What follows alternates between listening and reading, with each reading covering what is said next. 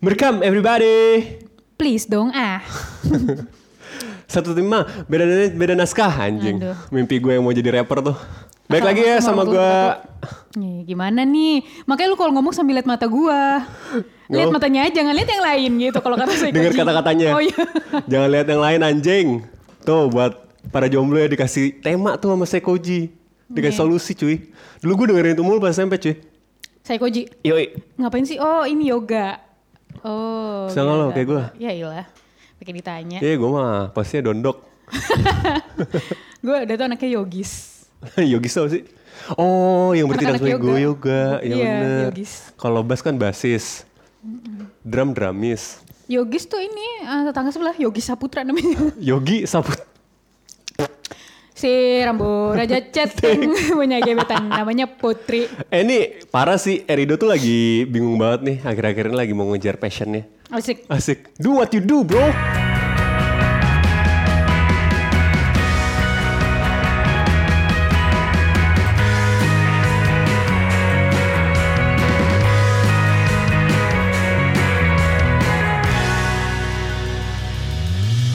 Tapi orang-orang sering banget bilang gitu ya. Gue tuh pengen kerja sesuai passion gue. Janganlah.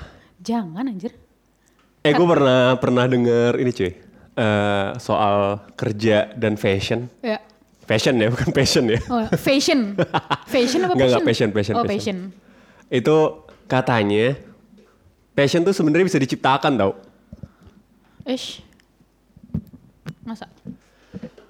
Jadi ketika lu udah kerja nih lama, abis itu kan lu lama-lama bisa ya. Nah ketika Ya. lu bisa lu menjadi senang. Kalau senang lu menjadi passion. Tapi gini. Kalau menurut gue, passion itu kayaknya nggak bisa lu jadiin kerjaan cuy. Kenapa tuh? Soalnya gue sering banget denger, gue tuh pengen kerja sesuai passion gue. Gue termasuk salah satu orang yang kayak gitu juga kemarin. Tapi pas gue kerja sesuai passion, gue gak suka passion gue direvisi ternyata. Kerjaan kan pasti direvisi ya. Ah, Jadi gue kayak, ah mending gue kerja kayak biasa aja normal. Abis itu gue ngerjain passion gue. Oh, udah deh, abis itu passion gue gue NFT-in kayak apa kayak. Stop, masa NFT Rusli. Parah. Iya. Jadi ya kan kalau NFT gak ada revisi-revisi tuh. Nggak ada, lu tinggal pasang doang habis itu lu beli anjing. Ya pasang, dipasang, dipasang. Masang, masang, masang bro.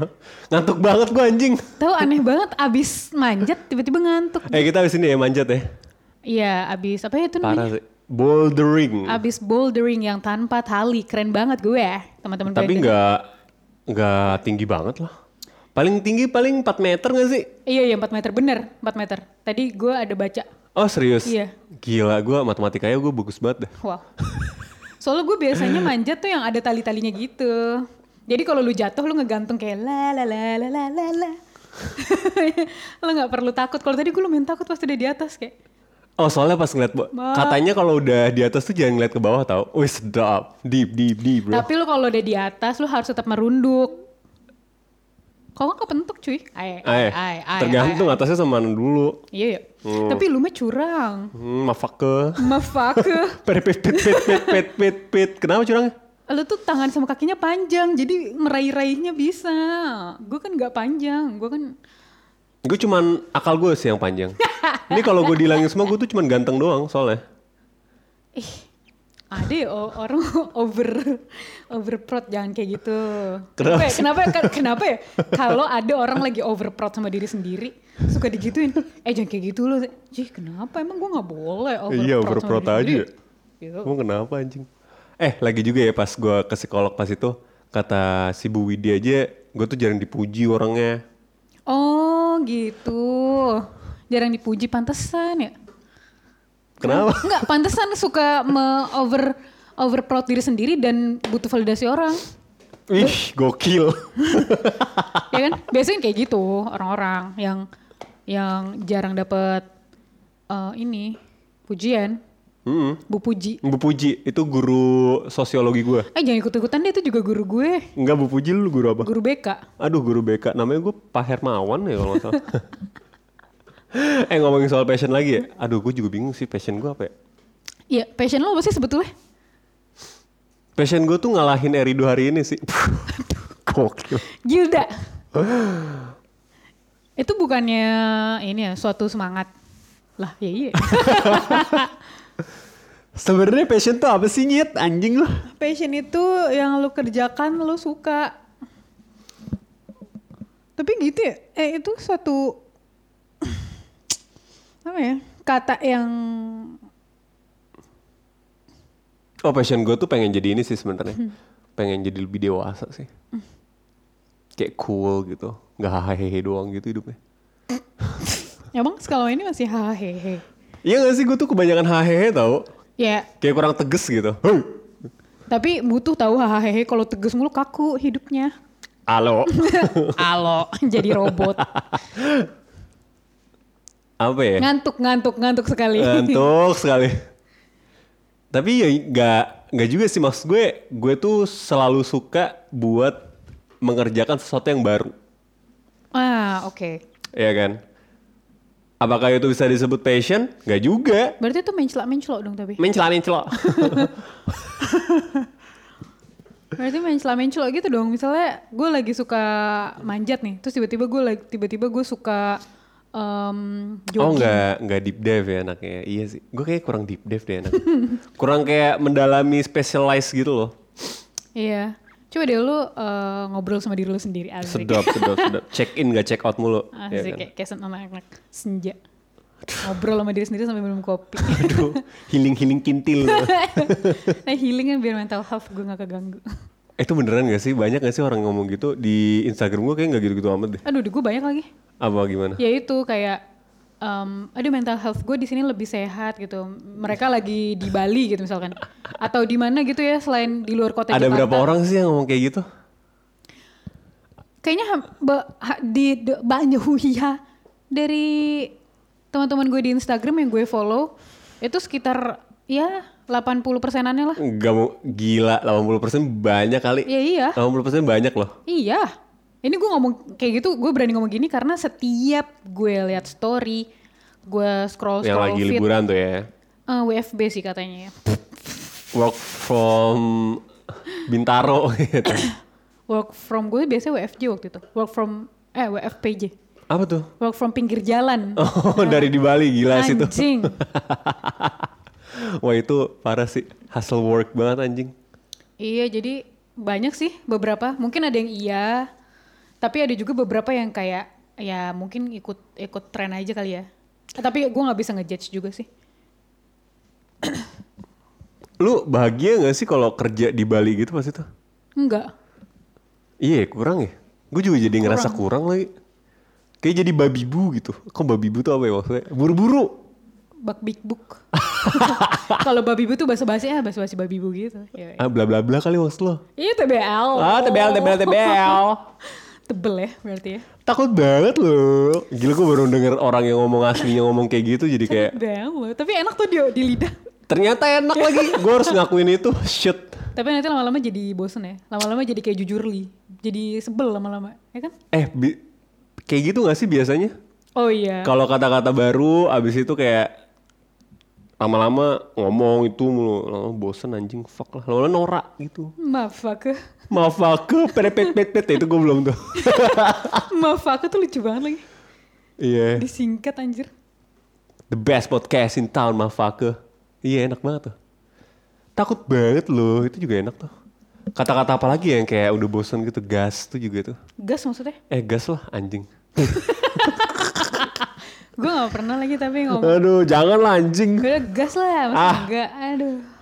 kalau gue pas itu pertama kali ketemu lu eh cabut yuk gitu terus lu ayolah kui Duh normal banget cewek ini kayak gini Ya udahlah kui. Kayak gue nggak jadi jemput sih pas itu Fuck Kayak gue salah deketin cewek deh Oh yang nggak salah tuh yang kayak gimana sih? Tapi bang loh. Tapi nih ya, ngomong yang lidahnya ke dalam ke dalam tuh enak tau. Kayak misalnya, Aku mau bobor Gak, nggak enak juga sih bukan kayak gitu ngomongnya itu normal, kayak bercandaan. Misalnya, Oh mau ke mana sih bunda? Gitu ya. itu enak tau ngomong kayak gitu. Emang iya? Nggak tuh kayak lucu aja. Eh mungkin perempuan kali ya kayak gitu lucu. iya gue juga enggak sih kayak Apa ya kalau cowok Ayo main bola yuk Gitu Main bola Lu nggaknya nggak ngerti kan Maksud gue apa ayo main bola yuk gitu lebih kayak ini ya kayak ngajakin ayo bola yuk ayo main eh,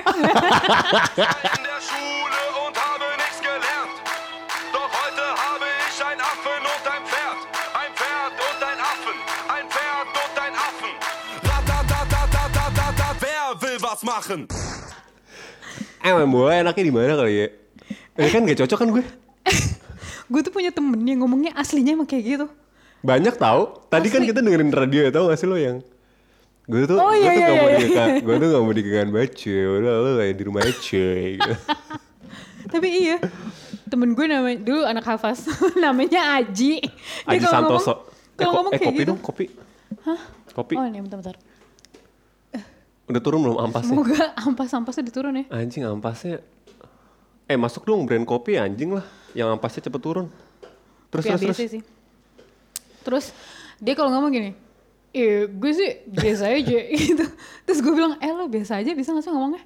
Emang gue ngomongnya kayak gimana? anjing, emang kayak gitu ternyata. Terus gue sama yang lain, anjing. Dari situlah kita jadi berteman. oh soalnya kayak ah, ini orangnya emang bisa dicengin. Iya. eh tapi jarang banget lo ketemu orang-orang yang bisa dicengin. Yang dia tahu dia dicengin tapi dia biasa aja. Tahu gak sih? dia dia kayak gitu temen aku kayak gitu anjir tapi dia kalau pagi-pagi nih ke kantor setan lo mal anjing gue dikatain setan Kok gitu? nggak tahu dia kayak suka ngeluh ya pagi-pagi kayak macet Oh maca. kenapa sih pagi-pagi udah ngeluh Iya, iya. capek gue wah Wow, cewek banget nih. cewek gue Eh tapi lu bahagia gak sih di Jakarta? gue bahagia di Jakarta eh, gue bahagia karena satu ada family Iya. tapi di luar itu ya maksudnya di luar keluarga Ya di luar keluarga lah basi ngomongin keluarga. Gue bahagia kalau sekarang gue ngomong kalau sekarang ditanya gue bahagia. Emang ada termnya, ada sessionnya. Ya kan soalnya gue habis bahas kayak, ya, kayak, kayak eh bahasa kayak gitu kayak masih gitu gak sih? Eh, itu kayak lebih nggak sengaja deh ngomongnya. Soalnya gue sering kayak gitu, kayak tuh kan, kayak kayak gini ngomongnya, kayak oh my god, aku bilang wah, Cewek banget tuh kayak gini kayak, kayak, lo tau gak sih kayak? kayak kata ganti kayak tuh apa sih? Kayak, Gak, gue taunya abangnya kayak sih, si Aldi abangnya kayak. aduh, apa sih bahasa tadi? nggak tahu lupa. Oh enggak, tadi gue lagi ngomong pas lu WFB kan kita kayak nggak bahagia-bahagia banget ya. Enggak, dan soalnya kita ada pertentangan waktu, jadi kita lo mau ke pantai, gue lagi kerja. Pantai mau ke udah. pantai, lo lagi kerja. Iya, Itu itu enggak banget sih. nggak banget sih. Jadi Kalau fulfill ya. Kalau mau WFB sih menurut gua kalau kita ya solusinya kita yang pertentangan waktu ini time difference Jerman Indonesia kalau mau sih over the weekend gitu jadi Iya. kenain weekend biar Iya, pas iya. weekendnya bisa bisa kayak kelar gitu Eh bener-bener. enak tuh Iya weekend ya jadi biar kayak weekend udah aja ya seharian tuh ke pantai atau ke mana gitu. Sumpah ya tadi gue ngeliat ada sesuatu yang terbang tapi gede banget. Eh, Superman apa itu? burung Enggak tapi Oh. gede banget asli. burung orang ada titik terbang titik apa item ya Ew, aduh pentungan satpam gede banget gitu ya. Passion. Ini capek juga ya ngomongin passion ya. enggak gue gak capek-capek amat sih ngomong passion karena karena ya Karena Eh iya balik lagi kalau ngomongin yang WFB itu tadi soalnya gue belum kelar nih yang ngomongin WFB cuy. WFB kenapa? Yoi. Iya soalnya kayak pas WFB gue tuh juga ada senangnya juga sih. Senangnya tuh pas kapan? Ya, itu enak. kita ada kepotong weekend juga tau. Enggak, Aduh, enggak, oh enggak ya? enggak. Itu tuh kayak total eh apa enggak? Ada ada dari Jumat sampai Rabu kalau nggak salah. Enggak mungkin, Eh, dih, enggak mungkin. aneh. Oh iya deng bener deng soalnya kita sempat ke ini dulu ya. Orang sempet ke jalan-jalan banget waktu itu. Eh baru pas itu langsung kerja itu aja. Kayak capek banget loh gue Iya. cuma kerja empat eh tiga hari loh. Oh iya iya, soalnya hari Jumat kita nyampe Jumat eh hari Kamis Jumaah. nyampe. Jumatnya kita naik gunung. Karena gue cuti tuh waktu itu. Jumat. Cing naik gunung fuck. Terus itu Sabtu Minggu kita bertemu. Ada Sabtu, hari Minggu. Kau bersamaku. Dilanjutin lagi anjing. gue tadi berharapnya udahan tuh. Dari satu minggu ku berikan engkau dua hari. Eh, Yang kita kerja di pinggir pantai inget? Yang panas banget. Oh ya ingat ingat ingat. Anjir itu udah panas pelek peliket ya. Terus Lengket pas gitu. mau main juga kayak masih ragu. Kan sih? Ragu banget mau main panas banget anjing. Iya. Ada orang yang kayak Patrick. Iya. Centang aja anjing itu panas banget sih itu soalnya siang banget kan. Siang. Ada kali early. 40 derajat mah tuh. Iya sih gue rasa. Hitam. Siang cuy. Pulang-pulang hitam ya. 12. Pulang-pulang keling. Keling anjing pas tuh mau nikahan teta lagi. Eh tapi kita pulang dari Bali nggak nggak hitam tahu? Hitam mana gue? Enggak. Kenapa enggak? Orang sampai siapa yang nanya? Katanya kemarin dari Bali, kok nggak hitam sih gitu? Soalnya kita jarang main pantai karena kita kebanyakan di Ubud, Ubud. Enggak kayak kebanyakan di ini. Di Ubud cuma dua hari kita. Emang Saya pantai iya. Hmm. Airbnb yang enak di Ubud sih emang. Iya, tapi apa karena itu jarang ditempatin ya, jadi agak kotor gitu, agak geli gua Di mana? di Ubud. Eh, eh di Ubud. Enggak, enggak kotor di Ubud. Kotor deh. Yang kotor mah yang di ini yang deket pantai. Itu mah banyak cacing, bukan kotor anjing. Banyak ini cuy. Banyak kaki seribu. Anjing ng- ng- ini banget gua. Geli banget gua. Eh, yo. Iya. Eh tapi inget gak sih tempat kita yang Airbnb yang banyak uletnya itu Iya. dijadiin sekolah? Mau dijadikan Mau sekolah, sekolah. soalnya itu kayak tempat terakhir apa? Ya malam terakhir. Malam terakhir. Periode terakhir untuk dijadiin Airbnb. Iya bener. Habis itu jadiin sekolah. Ya iyalah kalau gue lihat kayak bangunannya pas banget di sekolah. TK kan? Aneh banget anjing. Iya, lah terus yang kamar-kamar itu diapain ya? Ya, jadiin kelas dong bro. Oh iya benar juga ya. Tapi aneh banget, kelasnya kecil-kecil dong, kecil-kecil. Iya kan buat TK. Kalau orangnya Oh, sekitar, iya. kalau orangnya sekitar juga kayak eh misi ya, misi ya. Halo. misi ya boy. Mau nyatet nih gini ya nyatet nih. Dulu lu pernah gak sih duduk bertiga masih kelas? Pernah lagi. Gue juga lagi. Ngapain coba fuck? Iya, tapi kadang suka dimarahin sama guru kalau bertiga. Iyalah aneh banget. Gue juga kalau jadi guru marah gue. Tapi kadang-kadang suka izin, Pak, ke saya boleh ke sini nggak mau nyatet gitu. Oh, duduk bertiga jadinya. Iya, karena nggak kelihatan kalau duduk belakang. Lu pernah duduk belakang? Nggak. nggak kelihatan gue kalau duduk belakang. Najis. Gue duduk sama temen gue yang minusnya tinggi, jadi gue nggak bisa duduk belakang. Dulu tuh kalau gue menganggap orang yang duduknya bertiga tuh ini cuy. Kayak... Bukan. Kayak ambisius banget gitu lo harus depan bertiga gitu. Enggak, lagi depan bertiga tuh berani-berani bang, berani-beraninya Enggak, di depan. bener soalnya kata lo buat alasannya Buat nyatet. Jadi emang bertiga ya gitu. Ah, yalah. Apa dah. Eh tapi lo pernah gak sih didikte sama guru? Pernah gue dikte mencongak gitu. Mencongak. Menjodohkan ya. mencongak itu 2 tambah 2 berapa? Itu mencongak. Itu mencongak namanya. Mendikte tuh kayak Iya, eh, kamu aku ngomong lagi kan. ya gitu misalkan. Menjodohkan kamu tuh gak? Tahu menjodohkan. Nomor satu F apa D gitu. menjodohkan. Kenapa nama-namanya gitu ya? Mengkapulkan. Apa sih kamu kabelkan fuck? Kalau di sekolah internasional namanya apa itu coba? Nggak ada pelajaran kayak gitu mereka mah. Apa di di? Masa lo nggak punya di? Men- menjodohkan Nggak ada pasti yakin gue. mencongkak Yang bayar SPP-nya 5 juta per bulan. anjing anjing kayak kuliah gue dulu ya Allah. Gue bayar, bayar SPP SMA gue berapa ya? 250 ribu apa kalau nggak salah. 250 ribu anjing dibanding 5 juta. Ya 5 juta mungkin karena udah eh, yang ngajar ekspat kan? Enggak juga deh kayaknya. Oh enggak. ya? Enggak lah, enggak mesti. Tapi kalau JIS. JIS dia mah yakin Udah banget gue mau ke situ. JIS. Iya. Gitu boy. Dulu ada guru gue ngedikte guru bahasa, tapi orangnya udah wafat ya sekarang. Tapi lucu Oh banget iya orangnya. Kenapa dia? Gini. Kayak kumis-kumisan gak? iya, iya. Terus dia gini, misalkan, ya ditulis soalnya ya. Oh. Jelaskan kalimat dari kirim. Apa pak? Gitu aja nggak denger. Sebel nggak? Terus habis itu kan dia kayak fade out gitu suara lama-lama. Habis itu pas ngomong titik-titik, "Ah, titik ah, titik ah, titik ah, titik. oh udah males ya? Kocak banget tuh guru, astaga. Ada juga ini cuy. Dulu pas kita masih muda gitu, masih muda. Pas masih sekolah, pernah nggak lo? Suruh nu- nyalin soal sama pilihan jawabannya. Iya. Ngapain anjing? Di, dari buku paket kan. Ngapain? Abis itu dia yang sekretarisnya harus nyatet juga di papan tulis. Aduh capek kan. Udah gitu si sekretaris harus nyatet juga kan. Di buku tulisnya. Enggak ngapain. Gak tahu gue juga. Ich ramm die Messerklinge in die Journalistenfresse. Bullen, hör mein Handy ab. Spricht er jetzt von Koks? Tapi gue berasa sih pas kemarin kayak, direvisi sih anjir. Ya suaranya nggak pas. Kan Ngerti jadi- nggak sih?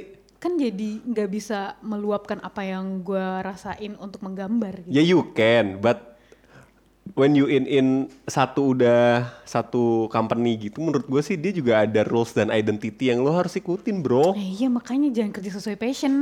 Nah itu jawabannya berarti ya. Kalau udah masuk kerja ada rulesnya sebenarnya. Iya. Berarti Kecuali- yang mengengkang passion tuh rules. Oh iya bener. Mengekang. Mengengkang itu apa sih? Rumingkang. Nggak tahu gue Rumingkang. Ada dulu Indonesia mencari bakat. IMB. Yang satu cewek, yang satu cowok setengah-setengah tau gak lo? Nama- Tahu, namanya siapa ya? Oh udah ngapain sih? Iya, kalau kerja sesuai passion ya gitu, ada peraturannya dari kantor. Yang di mana gue kadang-kadang gue lagi ngerjain sesuatu yang gue suka, eh yang gue suka ini direvisi atau diubah atau di diubah sesuai dengan kemauan perusahaan. Ya sebenarnya sesuatu tidak lagi menyenangkan ketika itu udah berulang-ulang kali dilakukan satu dan Ya. kedua ketika lo udah diatur-atur sebenarnya. Ah, anaknya nggak suka diatur ya berarti kalau gitu. Tapi kan lu bukannya doers ya? Gue doers tapi Apa lu inovator? Kayak lu juga bukan inovator nih. gue bukan innova. Iya bisa dibilang gitu lu ya. tahu deh. doers kan? Bukan bukan berarti mendiskreditkan salah satu ini ya, salah satu eh, apa sih itu namanya? watak orang gitu ya. Kalau doers tuh juga ada bagusnya sebenarnya. Kalau inovator doang nggak ada doers, jadi angan-angan bro. Ya cuman omdo jatuhnya. Iya, cuma jadi wishes tau gak lo? Kalau doers doang nggak ada inovator, dunia nggak berkembang loh. Berkembang karena dia do, selalu do. You just do do, the do, do, same like yesterday. Not doing innovative. Iya cuy, makanya doers tuh juga harus dibutuhkan, inovator juga. Kalau lu di mana? Apa? Kalau lu di mana posisinya? Kalau gua di mana ya? Di doers kayaknya deh. Kenapa? Atau gue between. Wow. Kenapa ya orang Indonesia tuh sukanya yang abu-abu gitu? Nggak langsung kalau nggak A A B B gitu. Iya makanya kalau kasih orang-orang ngasih eh, survei mangke aja apa sih namanya? Kuesioner. Iya. Ngasih kuesioner aja ada ada ada Tidak tahu. tidak tahunya kan maksudnya Iya, ada iya, iya. netral. Iya, iya benar. benar. Kenapa harus ada dikasih itu? Kenapa nggak langsung aja puas atau tidak puas gitu? Itulah makanya kenapa sekarang jadi kayak gini. Eh, anyway, tapi kalau menurut aku, aku itu di Iya sih, kayaknya so far doers deh. Gue nggak terlalu inovator anaknya, Iya ya. nggak terlalu inovatif. Inovatif kalau ada pac- ada picuannya, Pacuan. pacuan ya. Picuan. Tadi gue ngobrol sama Galuh, picuan Gal. Gimana lu nggak benerin gue deh. Picuan. Picu. Acuan, acuan. sorry. Acuan. Terpacu, terpicu. Sama ah, iya aja. bener. Macu Picu yang gue tau. Itu bisa macu, bisa bisa picu. Itu bisa maju, memang bisa picu. Apa? Perpet pet pet pet pet. Kok nggak perpet-pet sih dia? Hah? Terus terus terus. Nah, iya gitu sih. Kalau menurut lu gimana? Menurut apa? Eh, kalau gue kan tadi kayaknya gue eh, doers. Terus habis Ah. itu eh, gue doers karena menurut gue so far gue ngerjain kerjaan yang udah ada template-nya. Gitu. Terus gue berinovasi pun ke kengkak, ke kekang gitu. Jadinya lama-lama gue mengikuti template. Jadinya gue nggak bisa menginovasikan sesuatu karena Oh pantesan lu kalau kerja kayak capek banget ya soalnya lu template bro. Asli, makanya jangan kerja di agensi deh. Kerja Kenapa? sesuai passion. Iya. Iya anjing. eh, kerja di agensi kalau lo inovasi, inovatif lu bagus. Soalnya kalau kerja di agensi menguras waktu, menguras tenaga. Lo aja belum belajar-belajar domestik yang udah dibeli. Nah sayang banget. makanya mana sih ada waktu? Paginya kerja, siangnya juga kerja sampai sore. Ya normal kerja normal. Hmm. Gitu. Tar, tar, tar, tar. Kalau menurut lu gimana? Kalau lu inovator atau yang doers? Yang nggak ada pilihan tengah-tengah. Iya, gue lebih ke inovator sih. Hmm. Gue susah banget doer sebenarnya. Lumayan susah gue. Tapi kalau dilihat dari lo kerja sehari-hari, lo kayaknya juga, maksudnya bukan orang yang susah untuk doers deh. Nah, maksudnya? Karena kan tadi lo bilang lo bukan yang doers, kayak susah banget untuk doers gitu. Untuk melakukan, Sebenarnya kan kalau inova sebenarnya kan kenapa naik ya anjing lah. Sebenarnya kan kalau inovator sama doer tuh ada persenannya gitu loh. Tapi kayaknya gue lebih condong ke inovator sih. oh. Ya, ya, ya, ya. Lebih condongnya ya. Jadi kalau gue melakukan yang repetitif gue kayak udah aduh nggak bisa nih gue gitu. Soal nyari-nyari hal baru aja gitu. Lu gitu, ya kan? Tapi ya, gue tuh pernah waktu itu datang ke satu seminar. Yap. Di sana tuh bilang eh apa? Kalau misalkan lu melakukan sesuatu yang repetitif, misalnya lu melakukan repetitif terus eh misalnya lu melakukan sesuatu terus abis itu lu mencoba hal yang baru lagi, mencoba hal yang baru lagi, lu jadi kayak nggak nggak ada em, ke, ke keterkawinan lu terhadap apa yang lu lakuin gitu. Jadi itu tadi mencelak mencelok. Jadi lu sebetulnya mau sebetulnya lu mau ngapain sih gitu. Mungkin itu juga kali ya kelemahan gue. Ya nggak sih jadinya? Oh iya bener ya ada kelemahannya ya. Ya, ada, pastilah. Ada kekurangannya, ada ke benefitannya juga.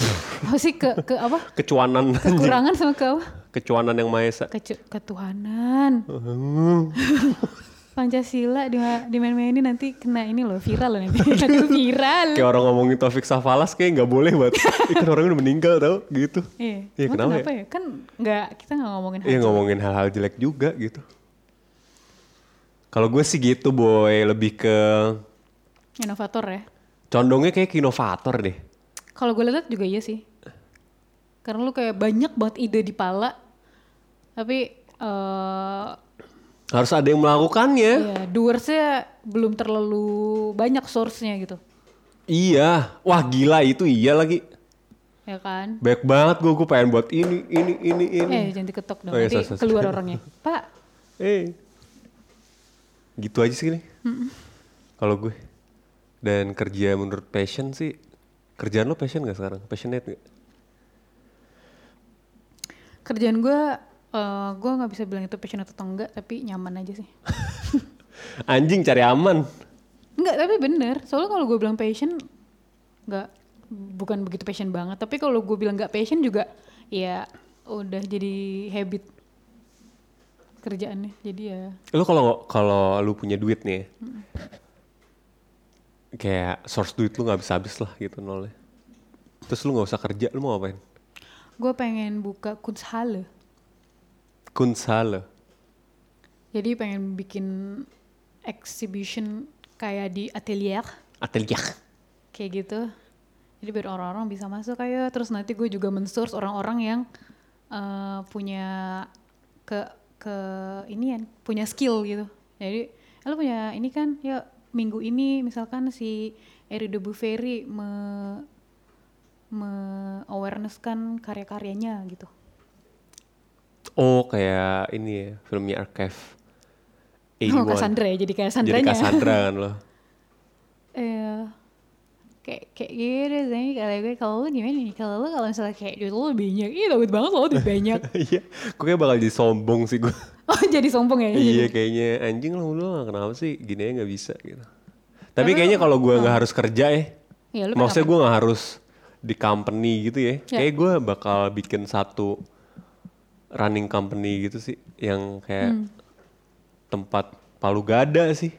oh jadi kayak eh, creative agency gitu ya Iya, nggak cuman melulu creative agency sih.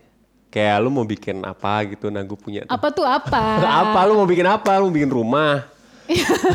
Enggak yang berhubungan sama digital. Oh, kuproy dong ada kuproy kuproyek gini aja. Mana nih bang proyekannya bang? bau aja di ruangan Padahal nggak kerja. Ini lu pakai Rexona dulu deh. aduh Aduh. Tapi gue lebih ke digital agency kali ya hitungannya. Digital agency, ya ya ya. Oh ya soalnya Palu Gada di digital ya. Iya, bukan yang offline sih. gua. Gak ada kuproy. Ada kulit proyek. minum kopi sama Samsu ya. Aduh, abis itu rambutnya mohak tapi gondrong. Deh, gitu aja kali ya. Oke gitu aja. Ciao, ciao. Ciao.